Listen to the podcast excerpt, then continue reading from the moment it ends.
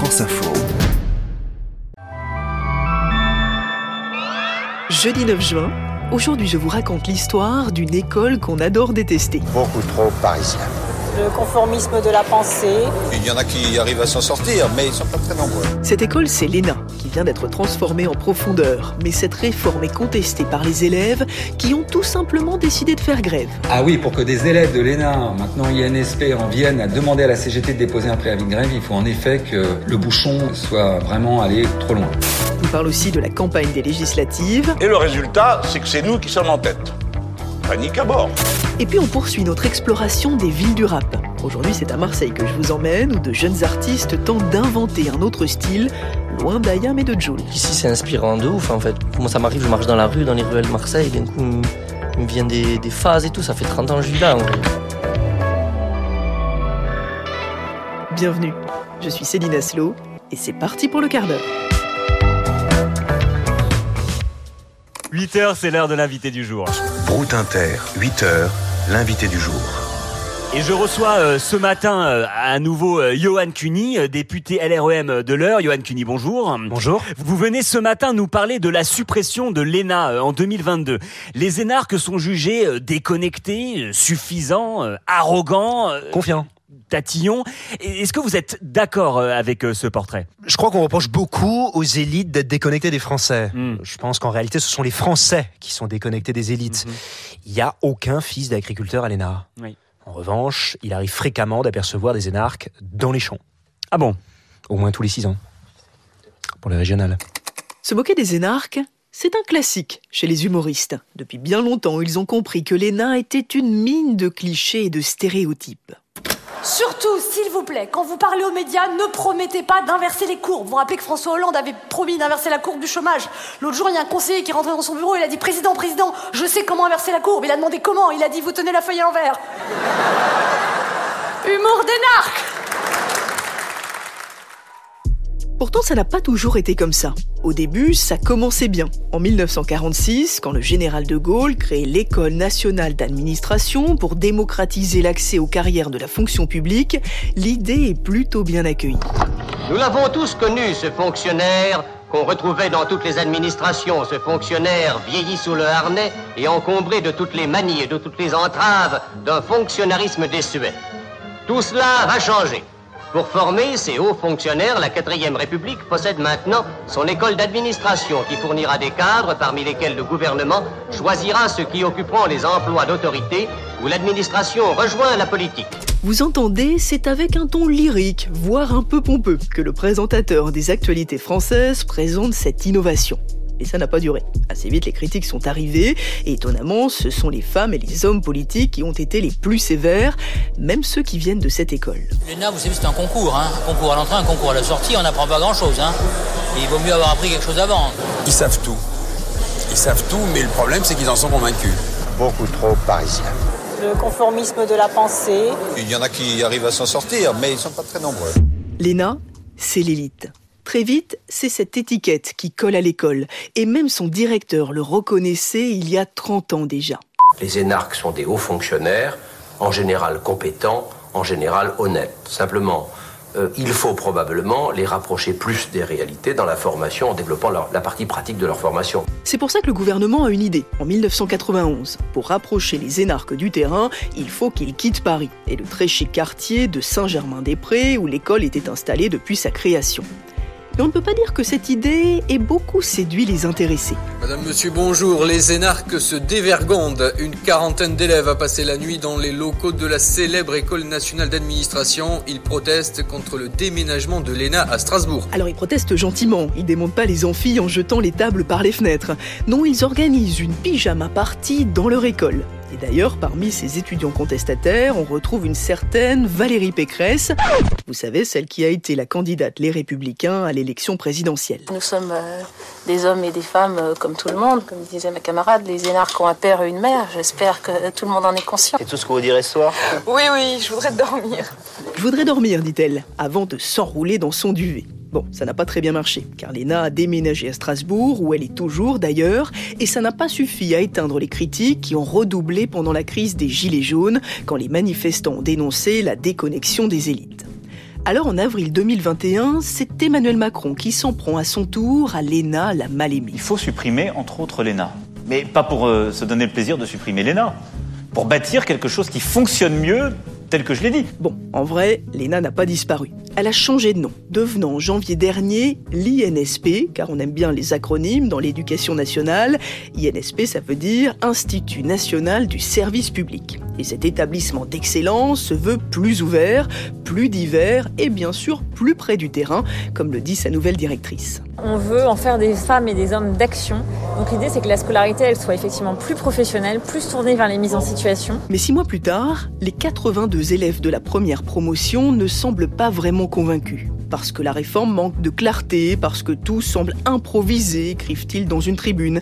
Et 85% d'entre eux se sont mis en grève aujourd'hui, ce qui n'arrive jamais, reconnaît un ancien élève de l'école. Ah oui, pour que des élèves de l'ENA, maintenant INSP, en viennent à demander à la CGT de déposer un préavis de grève, il faut en effet que le bouchon soit vraiment allé trop loin. Et le bouchon, ce n'est pas seulement la réforme de l'école, mais celle de la fonction publique dans son ensemble. D'ailleurs, il y a quelques jours, les diplomates aussi ont mené une action de Ils ont carrément manifesté. Là aussi, c'était historique. C'est une profession qu'on croise davantage dans les salons de l'ambassadeur que dans les cortèges. Les diplomates voulaient protester contre une réforme qui bouleverse l'évolution des carrières chez les hauts fonctionnaires.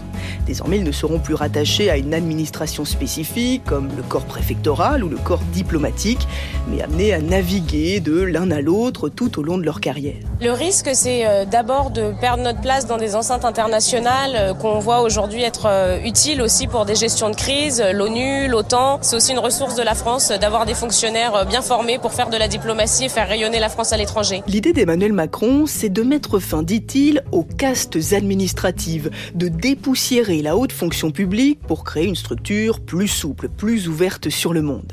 Mais ça provoque visiblement une crise existentielle chez tous ces serviteurs de l'État, toujours moqués, mais désormais un brin déboussolé. Vous savez, quand on ne peut pas changer les choses en profondeur, il suffit de s'attaquer au symbole. C'est une stratégie bien connue des politiciens. J'en sais quelque chose. Je l'ai appris à l'ENA. Brute. Brute, brute.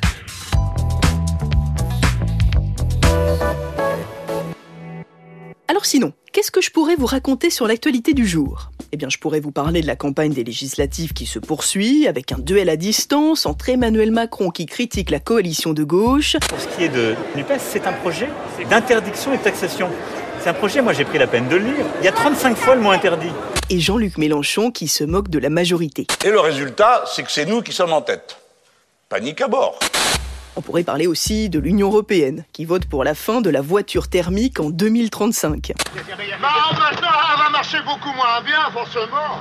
Ou encore du préfet de police de Paris, qui reconnaît, lors d'une audition au Sénat, que la finale de la Ligue des Champions au Stade de France n'a pas été une franche réussite. C'est à l'évidence un échec car euh, des personnes ont été bousculées ou agressées, alors que nous leur devions la sécurité. Et puis dans l'actualité du jour, il y a aussi cette grande bataille du rap qui s'ouvre sur Netflix. Ouais, ah. J'ai pas perdu de frère que depuis de passage. Juice, des charles, c'est le bazar, fais du bifon, perds pas de temps, t'es dans le guet-apens, mon poteau, non y a pas de hasard, ils font que se marrer. Meilleur buteur comme Marais, ça dans mes poches, fais un gros carré. Je cours bien plus vite que Gareth, bleu, bleu, bleu, sur scooter, je m'arrête pas. Je vous en parlais hier, Nouvelle École, c'est le nom de ce télécrochet destiné à trouver la future star du rap. Il y a trois jurés, Shai, Niska et SCH, qui représentent trois villes, Bruxelles, Paris et Marseille, les trois capitales du rap francophone. Alors avec Margot Kefelec, notre reporter au quart d'heure, on s'est demandé pourquoi un concours de musique devenait un concours de ville. Et on a décidé d'aller voir ce qui différenciait le rap parisien, bruxellois ou encore marseillais.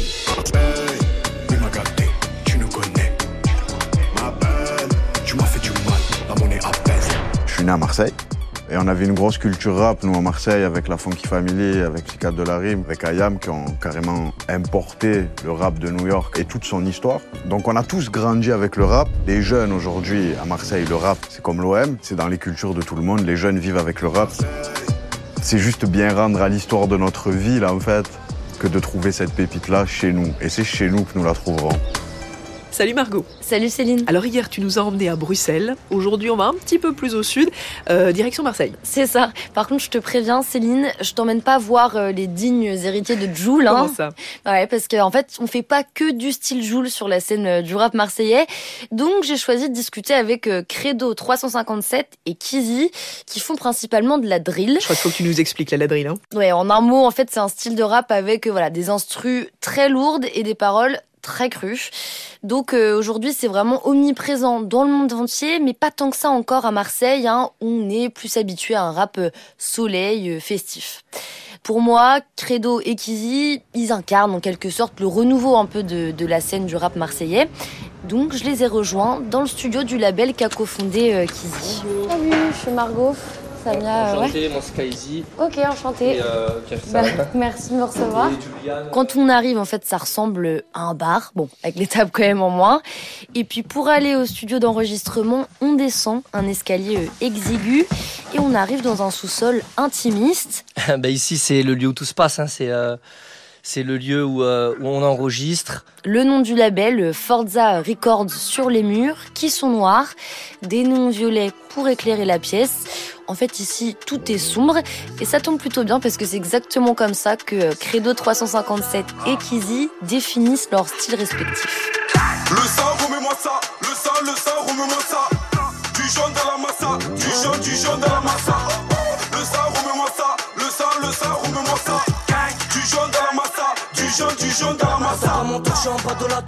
Les gens, quand ils attendent Marseille, le soleil, nanani, la musique, c'est. euh, tu vois ce que je veux dire ou pas? Moi, je ramène pas ce truc-là, moi.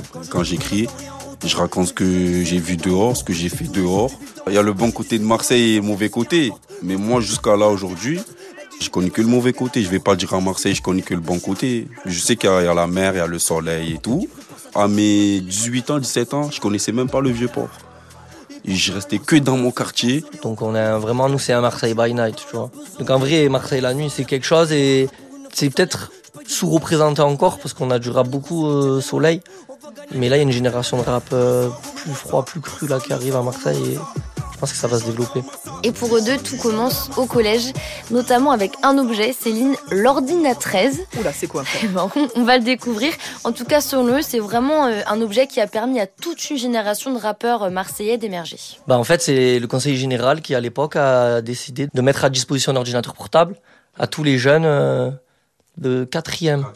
En technologie là je crois c'était une mais, on a on a piqué le, le casque MSN là avec le micro euh, casque t'as vu? Et ça a commencé comme ça on a pris Audacity on rappait avec ça prenait des instrus sur Emule et puis c'est comme ça que j'ai commencé le rap. Alors ça, c'est ce que Marseille leur a apporté, allez, on va dire physiquement, Euh, mais est-ce que c'est aussi une source d'inspiration un peu plus artistique? Oui, pour Kizzy, en fait, euh, ce qui joue, c'est que la ville est chargée d'histoire, avec euh, un club de foot mythique, et puis un sacré héritage quand même en termes de rap. On pense évidemment à Ayam ou encore à la Funky Family. Franchement, ce qui m'ont traumatisé, c'est art de rue, tout ça, ça m'a traumatisé. J'étais choqué. Parce que je me sentais représenté de fou. Marseille, art de rue, tout ça. Moi, je suis quelqu'un qui. j'ai- J'aime bien même tout ce qui est. On part de rien, on fait quelque chose. Donc, l'art de rue, ça représente ça aussi, tu vois. J'entends dire que nos zones sont synonymes d'échec. C'est vrai que chez nous c'est plutôt ouvrier qu'architecte. Que nous payons en liquide et rarement par chèque. Gardons la foi dans ces périodes où tout est sec. Même au plus bas dans la merde, on lâchera pas le steak. On l'a déjà dit, mec, c'est nous contre eux. Dans Et puis c'est aussi la diversité qui existe à Marseille qui nourrit énormément son œuvre. C'est le monde dans le monde, Marseille, tu vois. Et ben, du coup, il y a une richesse énorme, en fait, même dans ton langage. Dans nos langages, on- le, le phrasé marseillais, en vrai, tu, parles un peu sans t'en rendre compte en gitan, comorien, en italien, en machin, en provençal. Et du coup, c'est ça qui fait, euh, je pense, une richesse. Tu pourras voir, même dans mon rap, je parle des mots même comoriens. Alors que je ressens pas du tout un comorien, tu vois. Ce qui est intéressant, c'est que pour Credo, c'est un peu le mouvement inverse. Lui, il vient du Togo et en fait, il a appris le français en écrivant ses premiers textes de rap. Alors, le renouveau de la scène marseillaise, c'est ce que tu nous disais. Est-ce qu'ils arrivent euh, à en vivre de cette musique, euh, ces deux rappeurs? Alors Kizzy, oui, notamment parce qu'il a fondé son propre label. Donc par exemple, il fait payer des sessions de studio à d'autres artistes. Et pour Credo, c'est l'objectif. Ça fait déjà 8 ans qu'il rappe à seulement 23 ans. Et maintenant, il ne veut qu'une seule chose, c'est percer. Euh, moi, je te dis la vérité, ça fait 8 ans que je suis dans la musique. Si je te dis tout ce que j'ai mis dedans, eh ben, je crois que j'aurais pu m'acheter une maison, je crois, aujourd'hui. Qu'est-ce qu'il fait que tu es prêt à tout sacrifier juste pour la musique? En fait, j'ai commencé en fait. Je peux pas m'arrêter comme ça en plein milieu de la route. Je suis pas en train de me jeter des fleurs, mais ma musique, elle est pas nulle, tu vois. Et je vois que j'ai progressé, je le vois par rapport à 20 maintenant. Et le retour que j'ai, ben, c'est que du bon aussi, tu vois. Il y a encore des choses à améliorer, tu vois. Mais ça va, ça va le faire. Après, il faut du sérieux aussi, tu vois. Il faut de la structure, faut, il y a, c'est tout un truc, c'est laisse tomber. Tu as un peu la base, tu as deux, trois personnes autour de toi qui y croient en toi, qui sont là avec toi, qui réfléchissent avec toi. Eh ben, ça va le faire. Un jour, tu vas sortir un son, tu vas dormir, tu vas te lever, tu vas te dire, oh putain, c'est quoi ça? Eh ben, c'est que c'est ton heure, tu as persévéré, persévéré. Un jour, tu t'es levé, ben, ben, tu as fait le tube, même temps, tu savais pas. Alors Marseille, Bruxelles, il nous manque une ville. On va à Paris demain? C'est ça, un tout petit peu plus au nord, à Saint-Denis, en région parisienne, et on va aller rencontrer la jeune rappeuse Naira qui veut lutter justement contre les clichés sur sa ville. Merci beaucoup Margot Kefelec pour ce reportage aujourd'hui dans le quart d'heure. Merci à toi. D'une. Allez, je vous laisse. Je vous dis à demain pour un nouvel épisode du quart d'heure.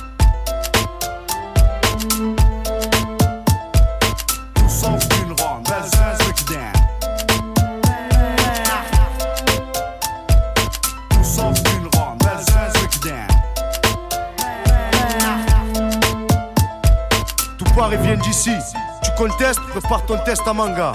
Belzins, fleuron des quartiers phocéens. Coincé entre la gare et le vieux port, on n'est pas les plus à plaindre. À domicile comme à l'extérieur, on sévit sur les cafards comme le bégon. D'où sort d'une ronde, Belzins, breakdown.